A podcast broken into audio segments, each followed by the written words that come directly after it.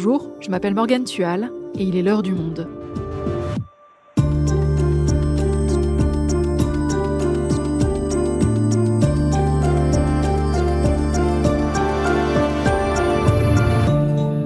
Aujourd'hui, faut-il interdire les vols en jet privé? Cet été, l'empreinte carbone de milliardaires utilisant ces avions ultra polluants a fait scandale sur les réseaux sociaux, au point de devenir un vrai sujet politique. Une partie de la gauche appelle à l'interdiction des jets privés, le gouvernement, lui, exclut cette hypothèse.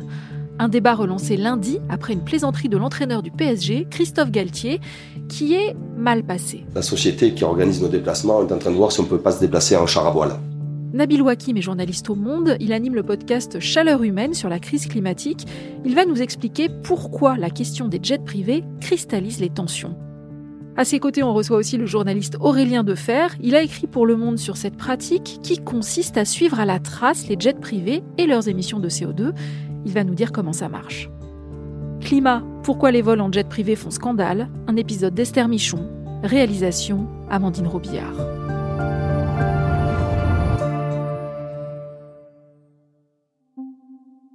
Nous sommes le 8 août 2022. Il est 8h01 minute quand un Falcon 7X décolle de l'aéroport Paris-Le Bourget.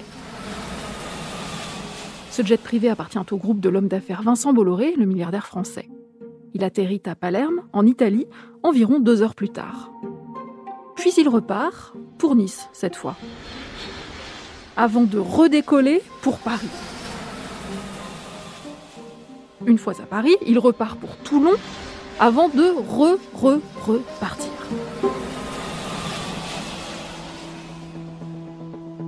Il est 19h20 quand l'avion atterrit à l'aéroport de Paris-Le Bourget. En une journée, le jet aura volé 5 fois pendant plus de 6 heures et consommé plus de 19 tonnes équivalent CO2. C'est plus du double du bilan carbone d'un Français en une année. C'est ce que nous apprend un compte Twitter, iFly Bernard.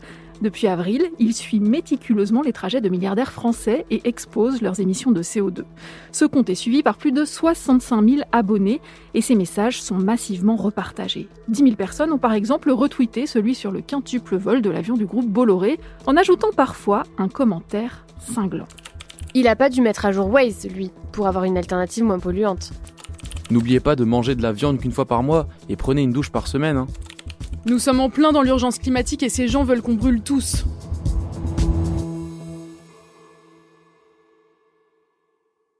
Nabil Aurélien, en cette fin d'été, on parle beaucoup de l'utilisation des jets privés, ça fait polémique. Et pourtant, en avril dernier, déjà, Jean Castex, qui était alors Premier ministre, s'était déjà fait épingler sur le sujet parce qu'il était allé voter au premier tour de l'élection présidentielle en jet privé. Alors pourquoi soudain, cet été, ce sujet a-t-il pris une telle ampleur, Nabil? En fait, euh, ce qui s'est passé cet été, c'est que beaucoup de gens ont vu de leurs yeux ce que ça voulait dire le dérèglement climatique. Là, il y a eu à la fois une vague de chaleur incroyable, une sécheresse qui a commencé euh, dès le mois de juin avec euh, des pénuries d'eau dans un certain nombre d'endroits, beaucoup de problèmes pour les agriculteurs, tout un tas de dérèglements climatiques divers. Puis à l'échelle mondiale, on a vu des températures incroyables au Pakistan à plus de 50 degrés, une vague de chaleur en Chine, des incendies en Californie. Enfin, il y a eu un cumul de choses qui ont rendu cet été particulièrement inquiétant et en même temps, c'est un été dans lequel on a commencé à parler plus de sobriété, particulièrement de sobriété énergétique, dans un contexte qui est celui de la guerre en Ukraine et euh, du fait qu'il va falloir apprendre à se passer du gaz et du pétrole russe. Emmanuel Macron, le 14 juillet, a même employé vraiment le mot de, de sobriété en disant qu'il fallait lancer une chasse au gaspillage et plusieurs ministres ont conseillé à tout un chacun de débrancher son Wi-Fi, euh, d'éteindre la lumière, euh, etc. Et donc ça a suscité un débat sur le thème. Ah bon, d'accord, nous on nous demande de faire tous ces efforts du quotidien, de changer des choses dans nos vies. Mais à côté de ça, bah, il y a des gens qui émettent beaucoup plus de gaz à effet de serre avec ces jets privés et eux, on leur dit rien. Aurélien? Cette année en France, ces circonstances ont, coïncidé avec la, large démocratisation d'une pratique en ligne qui s'appelle le flight tracking, et donc qui consiste à, pister euh, les différents trajets des aéronefs en tout genre, donc euh, des jets privés notamment. donc on a vu sur les réseaux sociaux se multiplier des comptes en tout genre comme iFly Bernard ou, euh, ou l'avion de Bernard ou Elon Jet qui lui se concentre sur le jet d'Elon Musk, le patron de Tesla. Et donc ces comptes vont mettre en lumière les comportements qui étaient jusque-là invisibles ou du moins difficilement mesurables. Alors concrètement, comment ça marche le flight tracking? Est-ce que moi, si je veux, je peux suivre le jet privé d'une célébrité? Oui, tout à fait. D'ailleurs, c'est parfaitement légal hein, puisque ces comptes sur les réseaux sociaux utilisent des données complètement publiques.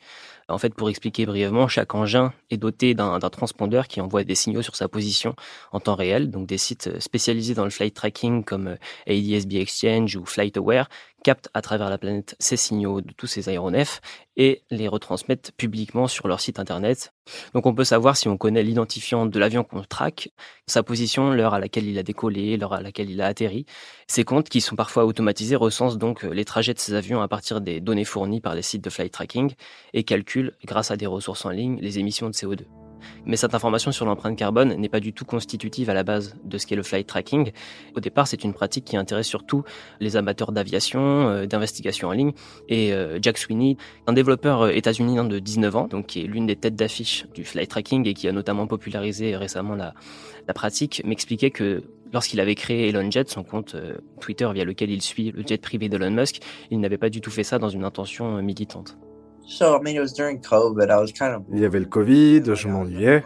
Et comme je suis fan d'Elon Musk, de SpaceX, de Twitter et tout ça, je me suis dit que ce serait intéressant de savoir où il allait, vu que le flight tracking était à la mode.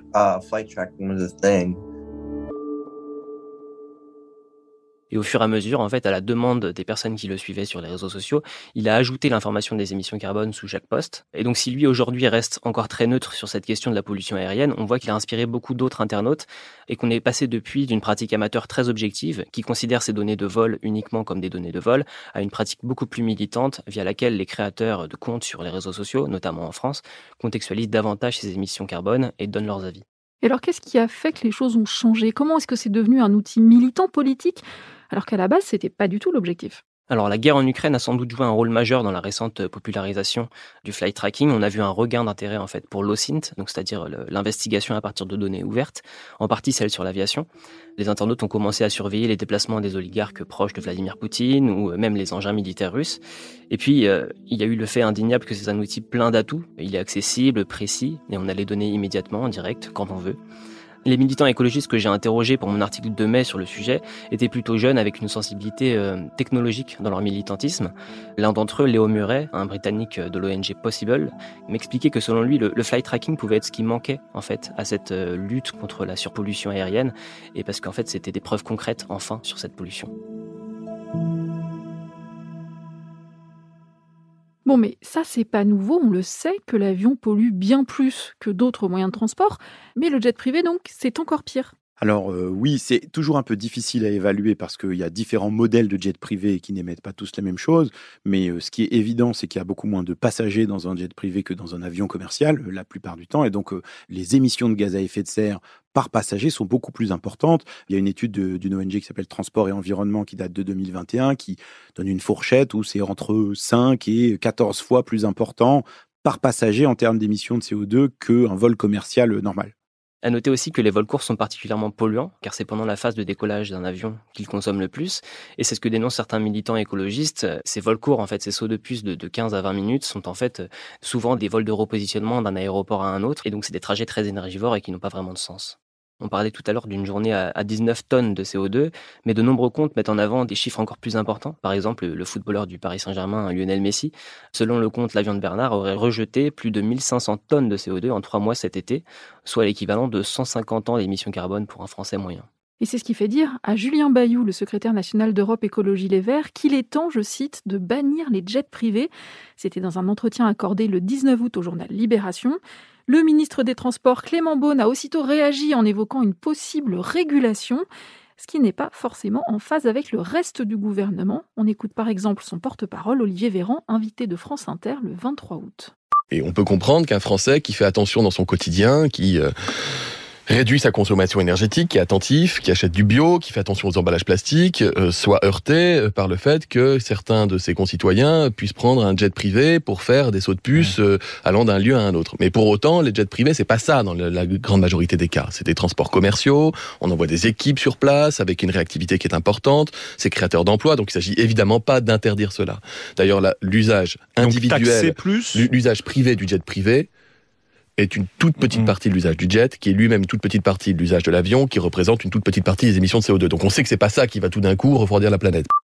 On entend souvent cet argument pour se positionner contre l'interdiction, c'est de dire que les trajets en jet privé finalement ne représenteraient qu'une goutte d'eau dans les émissions mondiales de CO2. Alors qu'en est-il vraiment? Que disent les chiffres? En fait, c'est vrai, mais d'une certaine manière, c'est pas exactement le problème. Alors, euh, les émissions de l'aérien en général, on estime que c'est entre 2, 3, 4 des émissions mondiales de gaz à effet de serre. Donc évidemment, c'est pas majoritaire et c'est minoritaire aussi dans les émissions du transport, puisque avant ça, il y a évidemment les voitures, les camions, euh, etc. Et les jets privés, alors euh, c'est pas toujours très facile à mesurer, mais euh, on peut penser qu'en France, en Europe, l'aviation d'affaires, c'est 10 du trafic. Donc en fait, c'est une toute petite partie de ces émissions. Je crois que l'industrie dit que c'est 0,04% des émissions au global que représentent les jets privés. Donc évidemment, on peut dire 0,04%, euh, c'est pas beaucoup. Donc pourquoi on va se priver euh, d'un secteur qui emploie plusieurs dizaines de milliers de salariés de manière directe ou indirecte, qui fait fonctionner l'économie, euh, etc. Ça, c'est un peu les, arguments comme ceux qu'on vient d'entendre. Ceci dit, il faut bien comprendre que c'est pas juste une histoire d'émission en tant que telle, c'est aussi une histoire de symbole, une histoire d'équité, une histoire de modèle de société auquel on aspire. La France, comme l'ensemble des pays européens, et la plupart des grandes économies mondiales, a décidé de s'orienter vers la neutralité carbone en 2050. Ça veut dire qu'en 2050, il faut arrêter d'émettre des gaz à effet de serre, arrêter d'utiliser du pétrole, du gaz, du charbon. Et ça, on sait que ça va demander beaucoup, beaucoup d'efforts à tout le monde. Et justement, c'est bien ça qui pose problème aujourd'hui.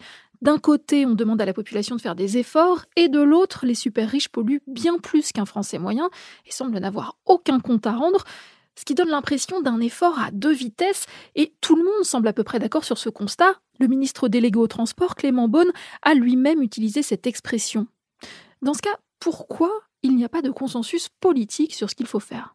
Parce que c'est évidemment un sujet qui est très politique et qui révèle en fait une vision du monde. Tout à l'heure, quand on parlait des émissions moyennes des Français, en disant, voilà, un Français, il émet entre 9, 10 tonnes de CO2 par an. En réalité, c'est un chiffre qui est un peu trompeur, comme toutes les moyennes, parce que si on regarde les 50% des Français les plus modestes, eux, ils émettent plutôt 5 tonnes de CO2. Par contre, les 10% les plus favorisés, eux, ils émettent plutôt 25 tonnes. Et si on regarde les 1%, c'est encore plus. Et les 0,1% les plus favorisés, c'est encore, encore plus.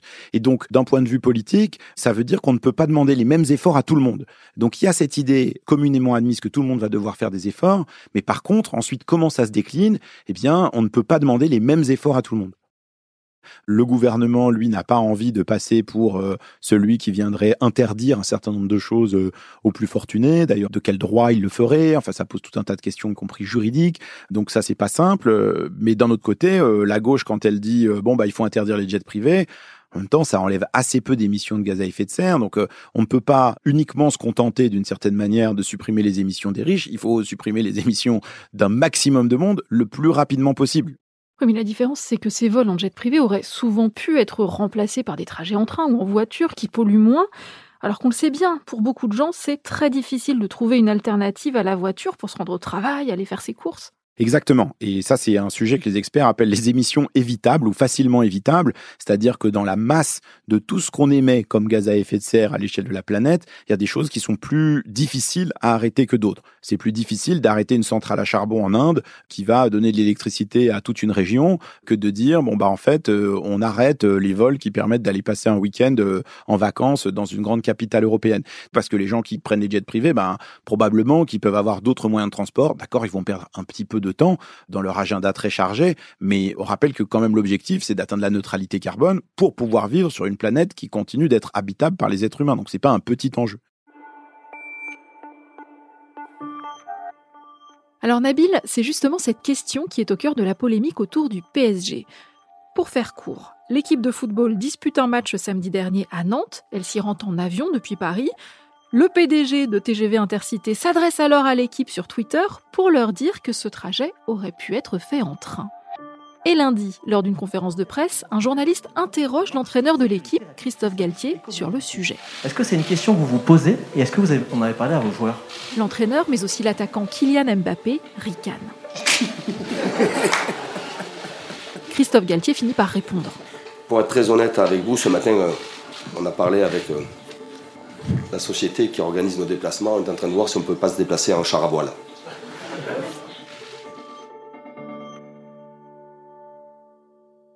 En fait, on voit bien dans cette séquence, et c'est un sujet qu'on a abordé dans un épisode de Chaleur humaine avec une sociologue qui s'appelle Sophie Dubuisson-Kellier sur le rôle des gestes individuels, c'est qu'en fait, les représentations, ben, elles sont pas les mêmes dans toutes les parties de la société. On dit souvent que la jeunesse est très mobilisée sur les questions climatiques. C'est vrai pour une partie de la jeunesse, mais aussi une partie de la jeunesse qui regarde euh, la possibilité de devenir euh, millionnaire ou milliardaire en jouant au football et de prendre des jets privés, d'aller à Dubaï tous les matins comme quelque chose de désirable. Et au fond, je crois que c'est cette question-là aussi qu'on doit se poser, c'est-à-dire dans quel futur on veut vivre, quel monde on veut construire qui soit désirable et dans lequel, eh ben, en fait, ce qui nous fasse envie, ce soit pas nécessairement de prendre des jets privés pour aller euh, dans une ville qui se trouve à deux heures en train. Mais alors, quels sont les outils dont on dispose pour que les plus riches participent à la lutte contre le réchauffement climatique? Il y a un certain nombre d'économistes ou de gouvernements qui disent bon bah ce qu'il faut, c'est taxer la pollution. Ça existe déjà, ça s'appelle la taxe carbone. Ça n'a pas toujours très bien marché, mais euh, là, on pourrait dire, bon, bah, on met une taxe carbone et plus vous polluez, plus vous allez payer. Ça, c'est la logique, par exemple, d'un économiste assez connu en France qui s'appelle Christian Gaulier, qui lui dit, bon, bah voilà, c'est la seule manière de faire changer les comportements parce que bah, les gens, ils voudront pas payer plus cher. Mais il y a aussi euh, d'autres chercheurs, euh, comme par exemple l'économiste Lucas Chancel, qui est spécialiste des inégalités, que j'avais interrogé dans le podcast Chaleur humaine, qui lui dit attention, parce que taxer, par exemple, pour les très très riches, ça n'a pas forcément beaucoup d'impact. Donc là, il y a un certain nombre d'activités qu'il vaut mieux tout simplement interdire pour être sûr qu'elles n'aient pas lieu. On parlait tout à l'heure de Elon Musk, le patron de Tesla. Il a aussi un programme spatial euh, qui s'appelle SpaceX et euh, l'économiste Lucas Chancel euh, me disait justement, bah voilà, si on appliquait la taxe carbone à ce type de programmes qui sont très émetteurs en gaz à effet de serre, ça aurait pas forcément beaucoup d'effet. Pour envoyer une personne dans l'espace, faire un petit aller-retour de quelques dizaines de minutes, on émet environ 100 à 200 tonnes de carbone. C'est assez difficile à mesurer, mais c'est un peu l'ordre de grandeur auquel on arrive, 100 à 200 tonnes de carbone. Bon, bah là, même si vous mettez une taxe carbone à 100 euros par tonne, ou même 500 euros par tonne, c'est une valeur considérable, c'est 100 à 200 tonnes de carbone. Le coût du billet, lui, c'est plusieurs centaines de milliers d'euros. Les milliardaires vont pas s'arrêter d'aller dans l'espace avec une taxe carbone, même si elle était considérable, même si elle était euh, énorme, même si ça leur coûtait 10 000 euros supplémentaires. Bon, bah finalement, par rapport à un billet à 100 000, 200 000 dollars, c'est pas grand-chose. Et donc, du coup, ici, on est vraiment sur un domaine de réglementation. Et c'est ce que fait le droit de l'environnement depuis des décennies. Il y a certaines activités qui sont polluantes, qui sont juste tout simplement pas autorisées. Et justement, en France, on a décidé l'an dernier d'interdire certains types de vols. Effectivement, euh, en 2021, euh, le Parlement a voté une loi qui s'appelle Climat et résilience, qui est directement inspirée des propositions de la Convention citoyenne pour le climat et qui interdit en théorie les vols qui peuvent être remplacés par des trajets en train de deux heures et demie. Simplement, cette mesure, elle n'est pas appliquée aujourd'hui parce qu'il y a des recours qui ont été formulés par des industriels et que la Commission européenne doit aussi se prononcer là-dessus en disant est-ce que c'est pas une distorsion de concurrence, etc. Donc en fait, cette loi a été votée, mais elle n'est pas appliquée et elle pourrait ne pas être appliquée avant plusieurs années, le temps que cette bataille juridique vienne au bout. Il y a un autre aspect qui est important de comprendre euh, là-dessus, c'est que aujourd'hui, le secteur aérien, il est très peu taxé. Il est particulièrement très peu taxé sur le kérosène, sur le pétrole qu'on met euh, à l'intérieur. C'est pour des raisons historiques. Au niveau international, le secteur aérien a toujours euh, eu un lobbying assez efficace pour construire des niches fiscales qui lui permettent de ne pas payer trop cher. Et ça aussi, c'est un vrai champ de bataille pour celles et ceux qui veulent atteindre la neutralité carbone, de dire bon bah en fait, c'est pas possible qu'on ait un secteur qui est polluant, qui émet beaucoup de gaz à effet de serre et qui surtout prévoit d'en émettre encore beaucoup, puisque le secteur aérien prévoit de continuer à croître, et qui ne soit pas taxé pour la pollution qui est émise. Pour conclure cet épisode, est-ce que tout ce débat, il peut influer sur le comportement des plus riches? C'est-à-dire qu'ils limitent ou arrêtent leur déplacement en jet privé sans attendre une interdiction ou une régulation? Alors ce débat, il peut avoir un impact, mais cet impact est très difficile à mesurer. On peut évoquer l'aller-retour euh, de Jean Castex à Prades euh, pour aller voter euh, lors du premier tour de l'élection présidentielle. Il y avait eu un petit électrochoc, une pétition avait été lancée et signée par plus de 35 000 personnes. Et l'ex-premier ministre avait ensuite dû s'expliquer et prendre pour le second tour un avion de ligne commerciale. Donc il y avait eu une petite réaction, on va dire. Récemment, il y a eu aussi les internautes derrière le compte iFly Bernard qui ont constaté que le jet privé de Bernard Arnault n'avait pas volé une seule fois en août et ils se sont demandé s'il n'y était pas pour quelque chose. Mais encore une fois, sur la durée, c'est très difficile à dire. Une récente enquête du média Bastamag a montré que depuis cette affaire de Jean Castex à Prades, le gouvernement et Emmanuel Macron n'ont pas du tout cessé de surutiliser leur flotte gouvernementale et présidentielle. Et notamment cet été, ils se sont rendus euh, sur les territoires victimes d'incendies avec leurs jets privés, avec plusieurs jets gouvernementaux et présidentiels on voit bien que là-dedans, il y a, une bataille euh, politique, mais il y a aussi plus profondément une bataille culturelle sur l'image que renvoient les plus fortunés, les efforts qu'ils sont prêts à faire par rapport au reste de la population. Et c'est en ça que là, euh, il y a pour les responsables politiques, savoir où est leur boussole dans euh, la manière de mener la lutte contre le changement climatique, qui doit faire quels efforts, combien ça doit coûter à qui, c'est ça qui illustre cette polémique sur les jets privés. Merci Nabil, merci Aurélien. Merci Morgane. Merci.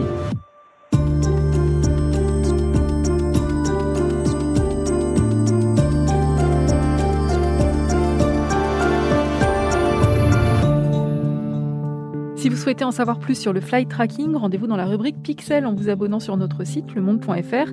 Et je vous encourage aussi à aller écouter Chaleur humaine, le podcast du monde présenté par Nabil Wakim. C'est la fin de l'heure du monde, le podcast quotidien d'actualité proposé par le journal Le Monde et Spotify. Pour ne rater aucun épisode, vous pouvez vous abonner gratuitement au podcast sur Spotify ou nous retrouver chaque jour sur le site et l'application lemonde.fr. Si vous avez des remarques, des suggestions, des critiques, n'hésitez pas à nous envoyer un email à l'heure du monde L'heure du monde est publiée tous les matins du lundi au vendredi. On se retrouve donc très vite. À bientôt.